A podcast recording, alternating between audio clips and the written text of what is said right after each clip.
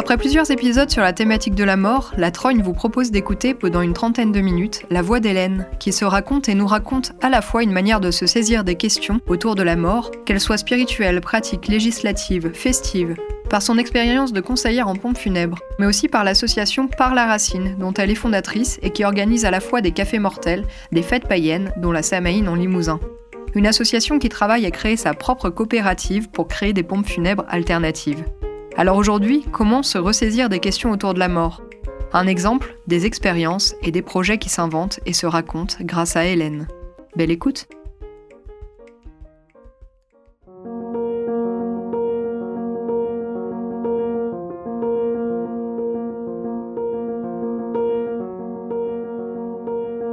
Je m'appelle Hélène Chaudot et ça fait maintenant trois ans que je travaille dans le domaine de la mort.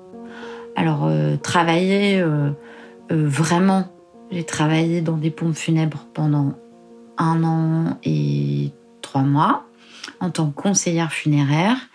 Et je viens juste de terminer cette, cette aventure salariale pour me mettre à mon compte et devenir consultante funéraire.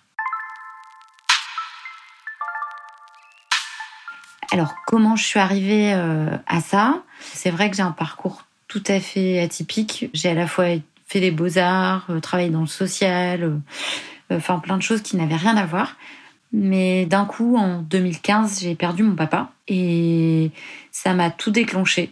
Ça a été vraiment une révélation de me dire ah, mais en fait, ce que je viens de vivre là, par sa perte, bah, à la fois c'était extrêmement dur, à la fois ça m'a, je dis souvent ça, ça m'a déniaisé de la mort. Au final, ça y est, j'en ai plus peur, je l'ai vu, on l'a accompagné jusqu'à son dernier souffle et, je crois que ça m'a vraiment guéri de mon angoisse de mort. Et ensuite, euh, il y a eu comme une espèce d'évidence par rapport à, la beauté du moment de ces funérailles, euh, où il y avait vraiment plein de gens que je connaissais pas. Je me suis rendu compte que bah, ça avait beau être mon papa, bah, c'est pas quelqu'un qui m'appartenait et que et qu'il avait vraiment eu une vie euh, très riche et très fournie avec plein d'amis. Et, ça m'a fait plaisir en fait de finalement apprendre à le connaître euh, ce jour-là euh, par la multitude des gens qui avaient pu le côtoyer. Et puis aussi, bah, j'ai été assez bouleversée dans ces derniers moments où lui, il était très très angoissé de sa propre mort et refusait d'en parler par la combinaison de tout ça, autant de douleur que de beauté, je me suis vraiment dit euh, ah bah il y a vraiment tout un pan à, s'attraper. Et on a commencé à faire euh, sur le plateau de Mille Vaches, là où j'habite, un groupe qui s'appelle Par la Racine. Euh, voilà, les pissenlits par la, par la racine, pour discuter de la mort. Et puis essayer d'attraper bah, ces fameuses angoisses de mort et qu'est-ce que c'est que euh, des funérailles aujourd'hui?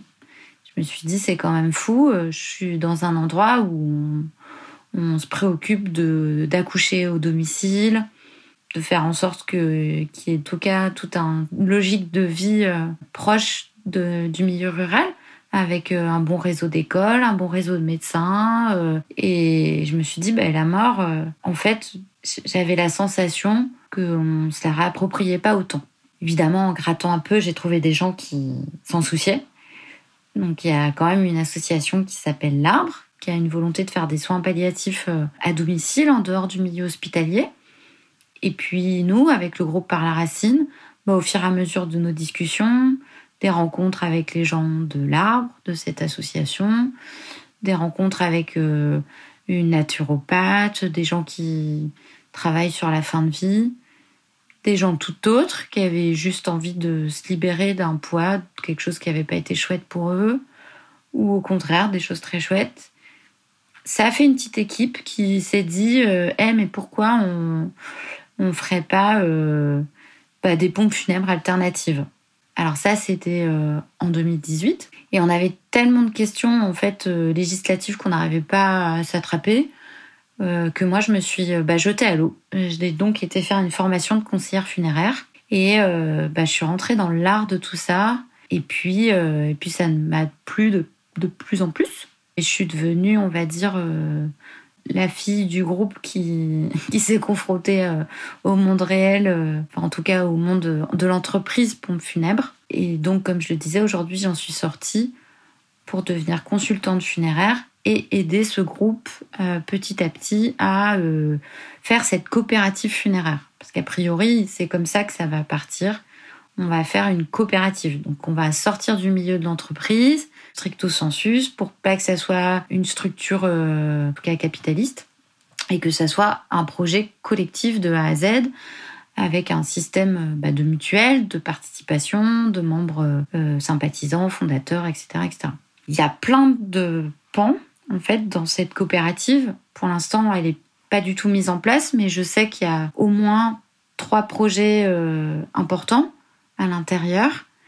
Le fait qu'on fasse de l'accompagnement à des funérailles à domicile. Ça, ça nous tient à cœur parce que on est dans une région, en fait, où, dans le Limousin, où il y a encore beaucoup cet, euh, héritage, en fait, de la veillée funéraire. On est très loin des hôpitaux. Donc, on n'est pas trop marqué, en fait, par la médicalisation, en fait, de la mort, même si, évidemment, c'est très présent. Mais c'est encore très marqué dans les esprits des gens qu'on peut avoir son défunt au domicile. Donc, c'est assez facile pour nous de euh, proposer ce service de funérailles à domicile. Par ce biais-là, on aimerait vraiment, avec l'association de l'arbre dont je parlais tout à l'heure, qui fait du soin palliatif à domicile, faire une liaison très douce entre une fin de vie chez soi et puis voilà des funérailles euh, à sa maison et une famille ou des proches et ou des proches très investis dans euh, bah, la préparation de ces funérailles. Moi, ce que je souhaite, euh, donc le deuxième volet, on va dire, de la coopérative, c'est vraiment faire ce qu'on appelle des cafés mortels, des cafés du deuil, pour qu'il y ait une grande vulgarisation en fait de la mort, qu'on s'attrape euh, euh, ça en fait bah, une fois par mois. Pour nous, tous les premiers dimanches du mois, on invite les gens à en parler et à informer en fait du système funéraire ou à venir partager des expériences et enfin en tout cas à parler à bâton rompu de tout ça. Moi, j'appelle ça un peu de la pédagogie funéraire, apprendre à, se réapproprier la mort. Et puis, il y a un autre volet sur euh, bah, cette question des cimetières. Alors, euh, qu'est-ce que c'est un cimetière en fait dans son village? La dimension patrimoniale du cimetière, la dimension euh, affective, le fait qu'on aille s'y promener, que ça soit un endroit de recueillement. Et puis, il y a tout le volet, est-ce qu'on a envie que ce soit un cimetière vraiment naturel? Donc il y en a plusieurs en fait dans mon groupe qui aiment beaucoup les cimetières forestiers. Euh, donc il y en a un en France qui s'appelle Arbas et qui est une forêt cinéraire. Donc c'est vraiment des gens qui se sont battus. Ça a été très compliqué, mais pour l'instant ça, ça, fonctionne. Euh, donc on peut inhumer euh, des cendres dans une forêt, chose qui à présent est encore interdite. Pour revenir à notre projet de cimetière naturel, cimetière forêt, tout cas, on, souhaiterait euh, sacraliser une forêt chez nous en la transformant en cimetière, à la fois pour protéger le patrimoine forestier et à la fois pour avoir un, cimetière intercommunal euh, qui convienne en fait aux gens qui veulent être inhumés en pleine nature. Donc il y aurait une sorte de quatrième volet à tout ça, avec un peu euh, du lobbying, en tout cas une, une militance pour euh, faire en sorte que ces cimetières soient possibles en France, que du coup militer pour euh, l'humusation, ce qui veut dire en fait composter le corps du défunt. Donc ça, pour l'instant, en fait, en France, ça n'existe pas. Mais il y a un réseau en fait de gens qui s'en soucient. Et il y a ça un mois, deux mois, je ne sais plus exactement. En tout cas, il y a une commission qui s'était réunie au Sénat euh, pour promouvoir en fait ce mode d'inhumation qui finalement du coup est une, décomposition et non plus une inhumation propre. Donc voilà à quoi pourrait servir notre coopérative. Alors c'est vaste, c'est beaucoup de choses. Il y a tellement de sujets qu'on est un peu submergé. Mais euh, voilà, c'est très joyeux et une fois par an, on a, comme par la racine, organise une, grande réunion, on va dire, qui s'appelle la Samhain. Et la Samhain, c'est euh, en gros euh, la c'était une fête sceptique, païenne, qui fête l'entrée dans la saison sombre. Alors ça correspond à la Toussaint pour nous. C'est vraiment la transformation en fait catholique en fait de la Samhain, qui est le moment en fait où on va non pas produire, mais plutôt faire un retour vers soi et être plutôt dans la réflexion, le fait bah, d'être dans l'introspection. Et ça va aussi avec le fait de rentrer en fait dans des jours plus courts et de penser la mort en fait.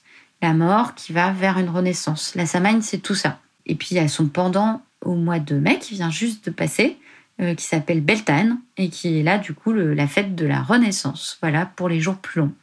Donc ça, c'est les deux grosses fêtes euh, rituelles. Et nous, avec euh, notre groupe Par la Racine, en tout cas, on, aime euh, du coup se réunir pour ça et faire vraiment une semaine un peu fofolle autour de la mort. Je dis un peu fofolle parce que du coup, on profite de tous les thèmes que je viens d'énumérer pour en parler encore plus et d'aller encore plus loin sur la question du rituel.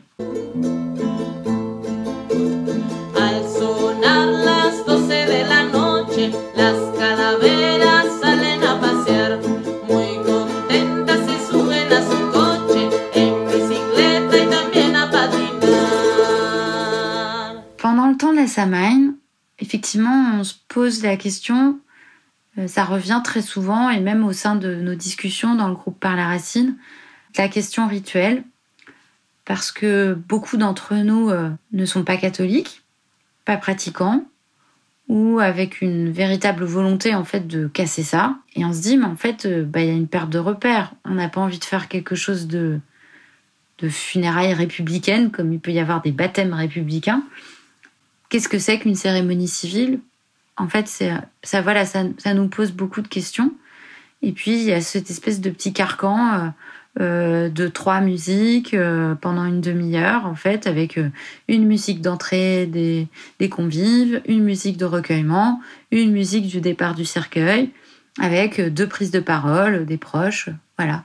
Il y a cette petite routine comme ça qu'on peut trouver dans les cérémonies funéraires qui finalement permettent aux gens de d'avoir une base, mais on s'est dit qu'on avait envie d'aller plus loin. Donc on a fait des ateliers création de rituels avec euh, la CAR, qui est le collectif d'action rituelle de la ZAD, avec lesquels en fait pendant trois jours on a eu une première réflexion sur tout ça et ce qui nous avait conduit à penser nos propres rituels. Donc c'était tout un petit circuit de trois jours en fait euh, de mise en condition de penser son propre rituel funéraire. Et ça avait abouti à des choses euh, assez fantastiques, toutes les plus illégales les unes que les autres.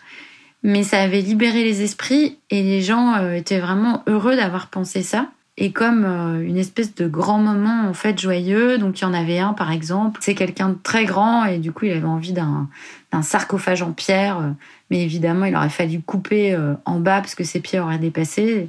Et il trouvait ça assez cocasse parce qu'il a toujours euh, euh, eu des pantalons trop courts ou les pieds qui dépassaient du lit. Alors pourquoi pas ses pieds dépasseraient du cercueil?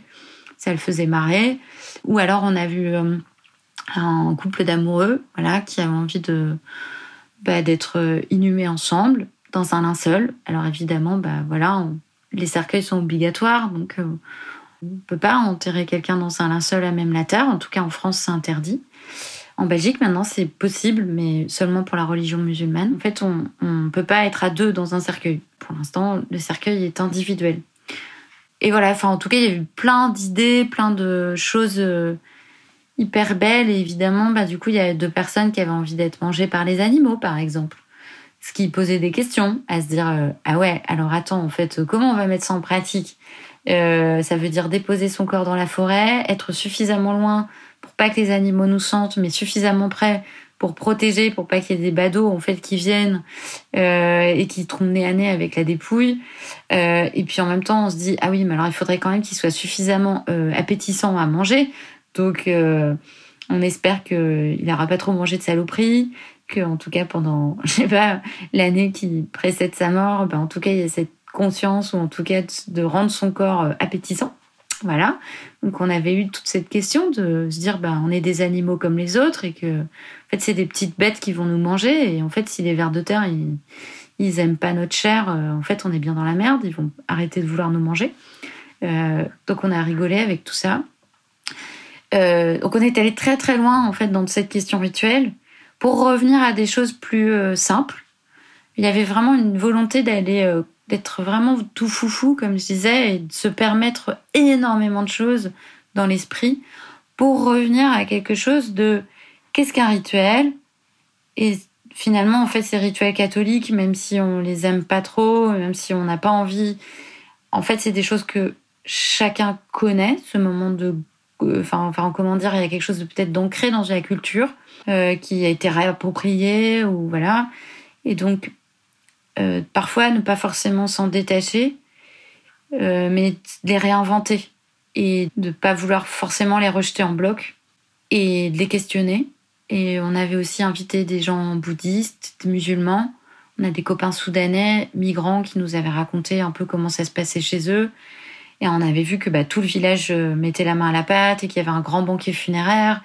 Et donc on s'est rendu compte que nous aussi, en fait, en Limousin, et que partout il y avait des histoires de banquets funéraires, et que tout le monde se réunissait finalement, bah, peut-être au bistrot ou à manger tous ensemble derrière. Et donc, euh, ben, on a remis l'accent en fait sur tout ça, et que finalement, on a tous des coutumes ou en tout cas des rituels qui sont très proches ça faisait du bien en fait de se dire ça, en fait que c'était des choses qui nous ralliaient et que ça faisait sens plutôt que de nous séparer. Euh, pour l'instant, on ne fiche pas, on ne crée pas de nouveaux rituels, euh, on va dire euh, définis. On se dit pas tiens, ben, la prochaine fois qu'il y a un enterrement, il faudrait que ça se passe comme ça. On se dit juste que ça sera adapté en fait au moment de comment la personne elle est partie, quelle était sa personnalité qu'est-ce qui va faire sens en fait parce qu'il y a comme des espèces de moments d'épiphanie comme ça où d'un coup en fait ben on est dix autour de la de la personne et puis il se passe quelque chose en fait. Et ça on peut pas l'inventer en fait. On peut pas l'imaginer. Il faut juste euh, être à l'écoute et c'est libre en fait de ça. Et pour l'instant c'est le lâcher prise qu'on est en train d'apprendre en fait par rapport à la mort. Euh, je crois que c'est ça qu'on est en train de faire avec notre groupe au final.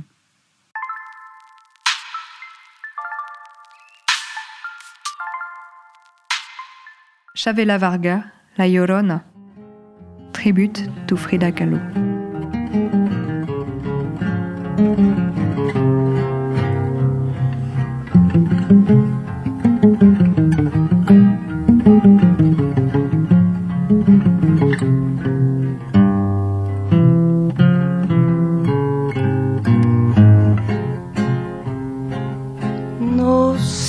tienen las flores, llorona, las flores del campo santo. No sé qué tienen las flores, llorona, las flores del campo santo. Que cuando las mueve el viento llorona, parece que están llorando que cuando las mueve el viento llorona, parece que están llorando.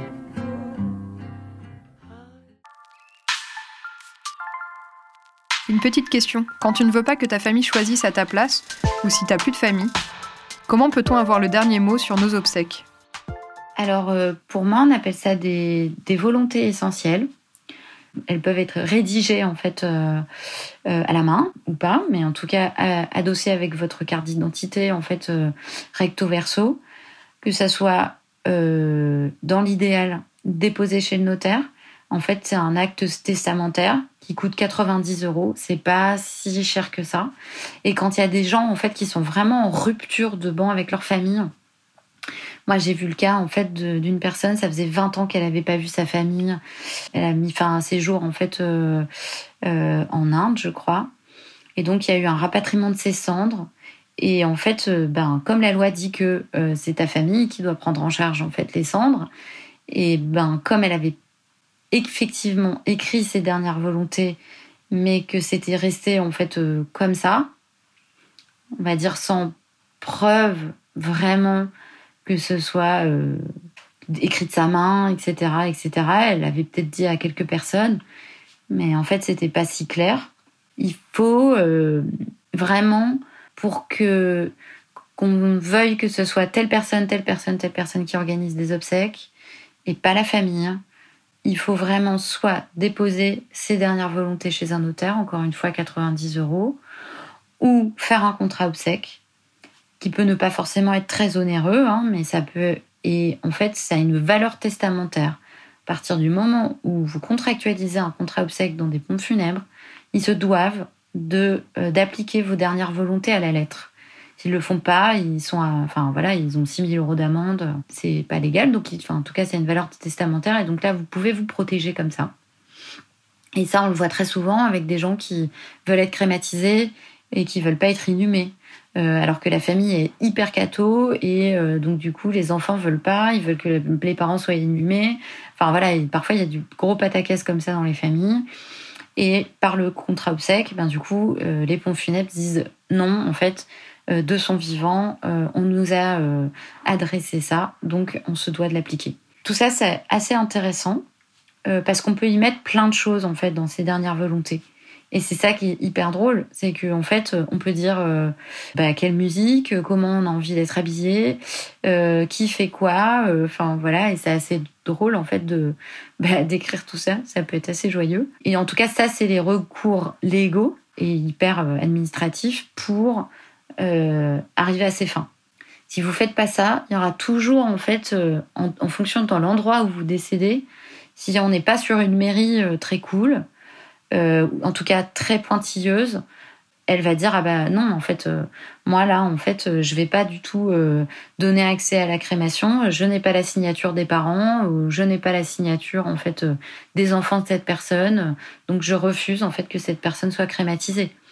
Donc il faut vraiment en fait qu'il y ait un papier officiel comme quoi voilà vous donnez pouvoir à telle personne pour vos funérailles. Ça c'est des bonnes choses à savoir et de la même manière vous pouvez trouver en ligne sur servicepublic.fr, vous avez le fameux fascicule en fait des directives anticipées pour le non-acharnement thérapeutique. Donc vous pouvez donc euh, l'envoyer en fait euh, euh, l'envoyer par voie postale. Donc je sais plus exactement où mais en tout cas ça va finir inscrite sur votre carte vitale. Et donc admettons que vous ayez un accident loin de votre domicile. Bah là je sais pas vous êtes dans le Perche et que vous venez à décéder à Bordeaux et ben l'hôpital de Bordeaux saura qu'il n'y a pas d'acharnement thérapeutique grâce à votre carte vitale.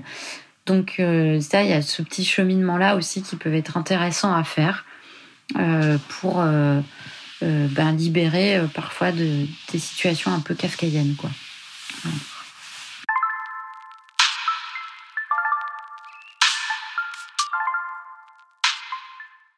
Dans mon expérience de pompe funèbre de cette année, ce qui m'a vraiment marqué, c'est que c'est peuplé de gens ultra bienveillants. j'ai rencontré des maîtres de cérémonie et des conseillers funéraires vraiment très chouettes avec une grande écoute euh, des gens, euh, voilà, qui font leur boulot très bien.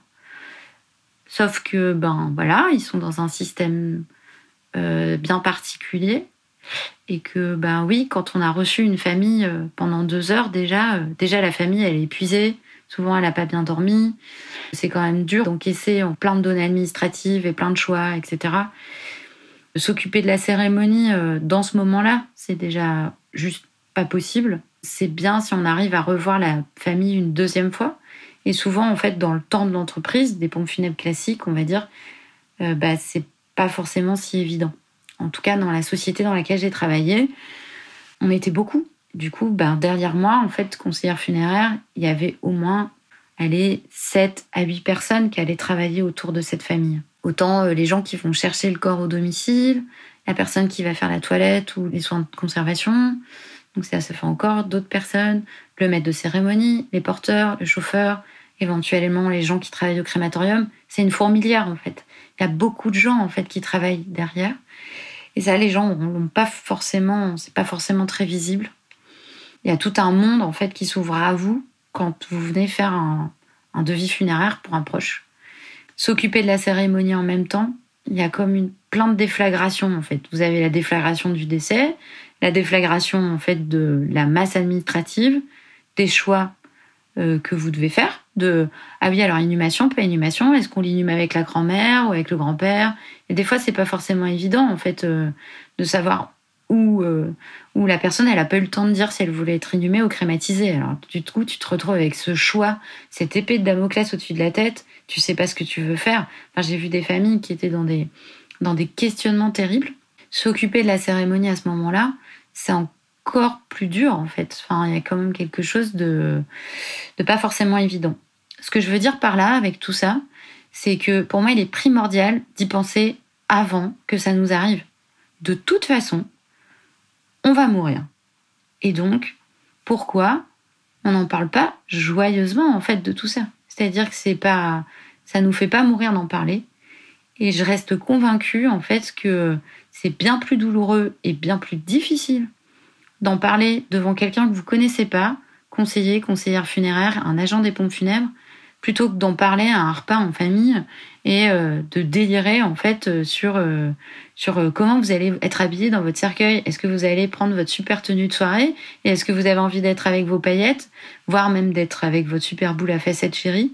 Ou enfin voilà, il y a plein de moyens et plein de trucs plus rigolos à penser en famille que d'être dans un moment de stupeur devant un conseiller funéraire. Et je crois que en fait, ce qui m'attache, c'est que souvent, en fait, euh, les gens des pompes funèbres, c'est des gens qui sont en demande, en fait, de faire des cérémonies différentes. Sauf que les gens qui sont en phase 2, par ce moment de souffrance et par ce moment, en fait, où ils n'y ont pas forcément pensé tous ensemble, et eh ben, en fait, ils sont pris au dépourvu et on retrouve à une cérémonie basique, comme je le disais tout à l'heure.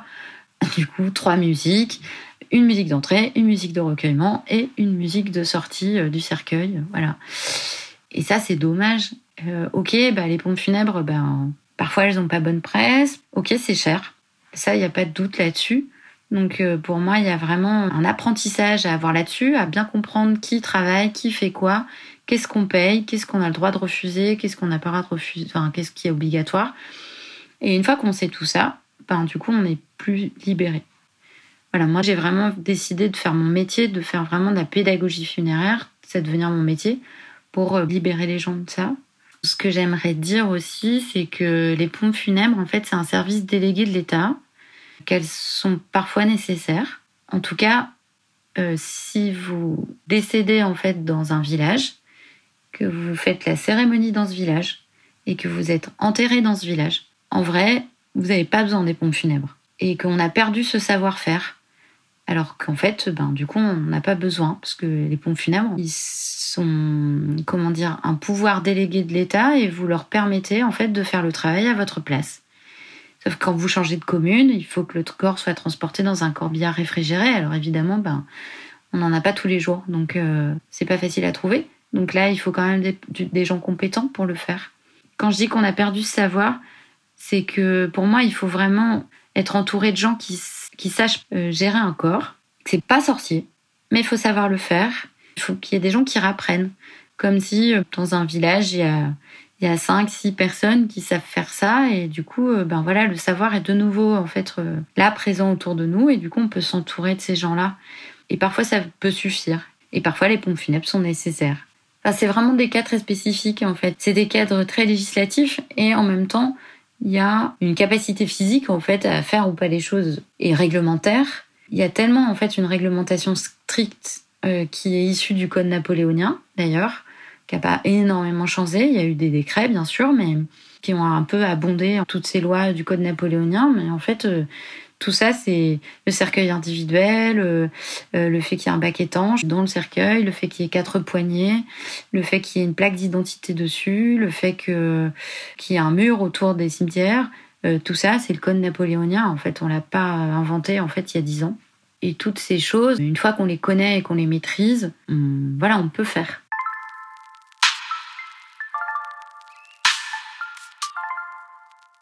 Pour moi, il y a plusieurs cas de figure. En fait, tout dépend de comment et où on meurt. Euh, moi, je le souhaite à tout le monde, c'est bah voilà de mourir chez soi, tranquille, dans son lit. Euh, en tout cas, euh, dans un endroit qu'on aura souhaité, pas forcément dans son lit, mais peut-être juste là où on a envie à partir de là, en fait, à partir de, de leur H, en fait, où vous décédez, tout va se mettre en branle. Donc, si vous décédez à l'hôpital, on va vous emmener à la chambre mortuaire, Et puis, du coup, euh, le personnel de l'hôpital va vous demander quelle agence de pompe funèbre vous avez choisi euh, pour, euh, du coup, organiser les obsèques. Et là, soit vous restez à la chambre mortuaire, soit vous pouvez retourner chez vous sur une table réfrigérante. ça, peu de gens le savent, mais c'est possible. Et c'est tout là, en fait, où réside de qu'est-ce qui est possible, qu'est-ce qui est réglementaire, qu'est-ce qui est légal, on va dire plutôt, et qu'est-ce qui est pas légal. Finalement, beaucoup de choses sont légales. C'est juste une, une organisation qui se met en place. Et après, qu'est-ce qui est fondamentalement pas légal?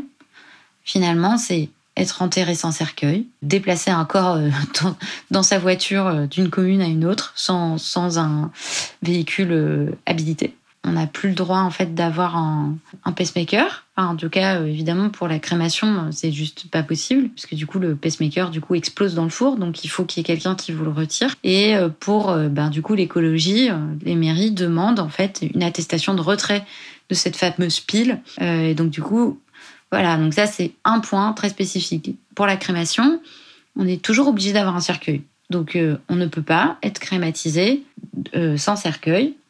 Et on ne peut pas être euh, crématisé sans cercueil.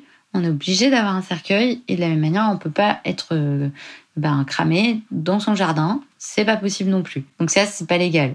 Tout ce qui est, par contre, faire des travaux en fait dans un cimetière, vous pouvez le faire. C'est-à-dire que quand on achète une, concession à la mairie, en fait, la mairie vous concède un emplacement de cimetière et du coup, vous êtes entre guillemets locataire de cet emplacement de cimetière et vous êtes responsable en fait de tout ce qui s'y passe pendant X années. Et donc, bah, bien sûr, vous pouvez creuser vous-même. ça, ça peut être un petit peu long, hein, mais c'est possible. Vous pouvez être enterré en pleine terre.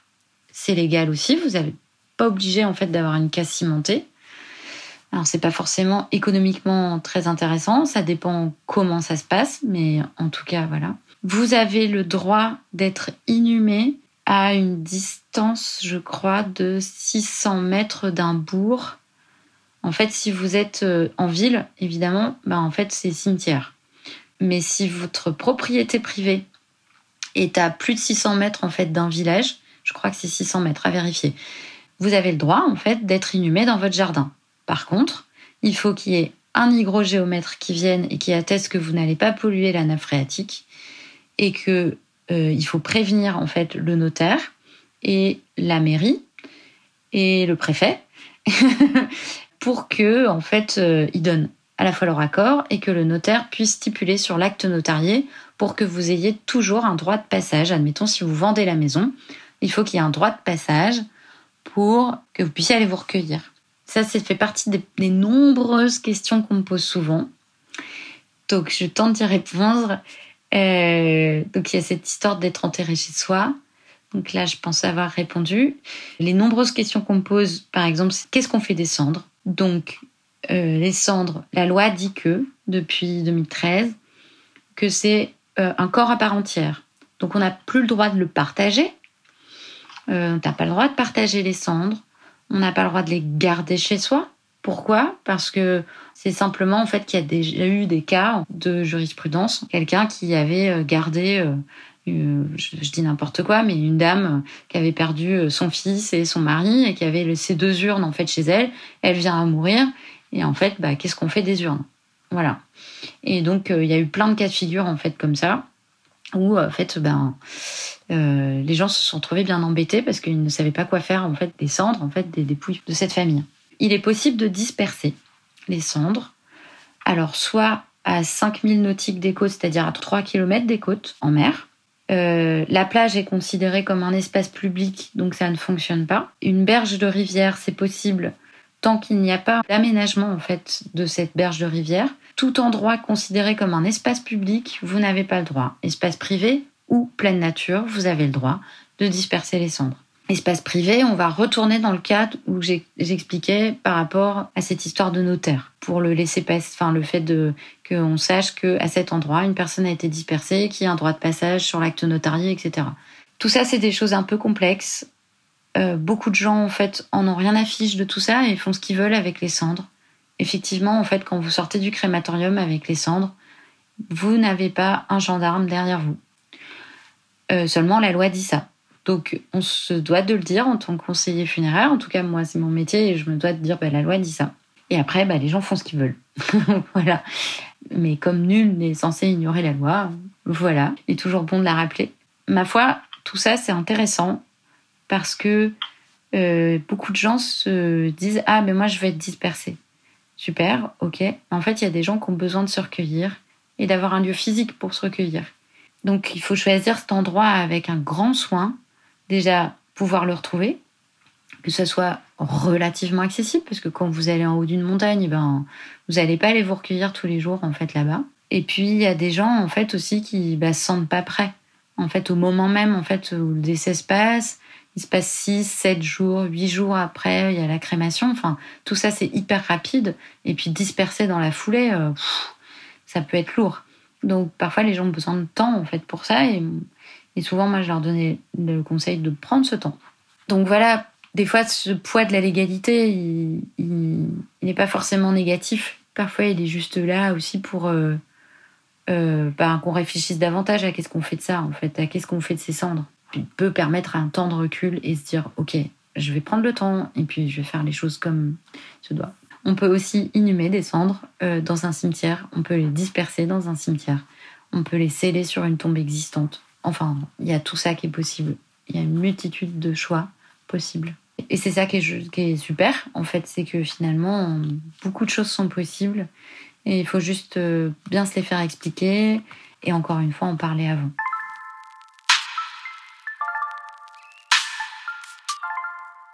Alors là, ça fait euh, seulement 15 jours que j'ai arrêté mon travail de conseillère funéraire. Euh, cette expérience a vraiment été très marquante pour moi. J'en suis euh, suis à l'heure du bilan et en même temps, euh, c'est sûr que j'en ressors pas du tout euh, comme j'étais avant. C'est-à-dire que, bah oui, en fait, là, tous les jours, j'ai vu des personnes défuntes, des personnes mortes. Ce qui m'a marqué, en fait, c'est que au plus j'avançais, il était clair pour moi, en fait, que j'étais à ma place et que que j'ai jamais autant ressenti mon humanité et cette envie de bah, d'aider du coup les vivants. Et ça a vraiment inscrit euh, quelque chose de très vivant en moi. Et aussi ce que j'ai trouvé euh, complètement fou, c'est que c'est un métier qui m'a permis d'être vraiment tout le monde, d'être euh, de toute la société quoi. Alors ben du coup des personnes aisées, pas aisées, religieux pas religieux, euh, dans des morts soudaines, euh, pas du tout. Enfin, une variété incroyable et qu'on peut jamais rien prévoir au final. je dis qu'on peut jamais rien prévoir, mais j'essaye malgré tout de, de, de par mon futur métier, en tout cas de, de préparer les gens au mieux à tout ça, mais pour mieux vivre en fait. Ça m'a donné de l'espoir en tout cas de l'espoir parce que bah, du coup c'était une année particulière avec le Covid. J'ai pas eu plus de défunts que ça parce qu'on est j'étais dans un département relativement tranquille à ce niveau-là. Mais par contre, les gens ont pris conscience de dire au revoir en fait à leurs défunts, bah, en fait que ça c'était primordial et que c'était hyper euh, important. Et donc je me dis que ça y est quoi, les gens vont être un peu plus prêts et disposés à entendre parler de la mort pour mieux vivre. Et c'est ça qui m'a marqué euh, c'est tout ça qui m'a marqué euh, cette année.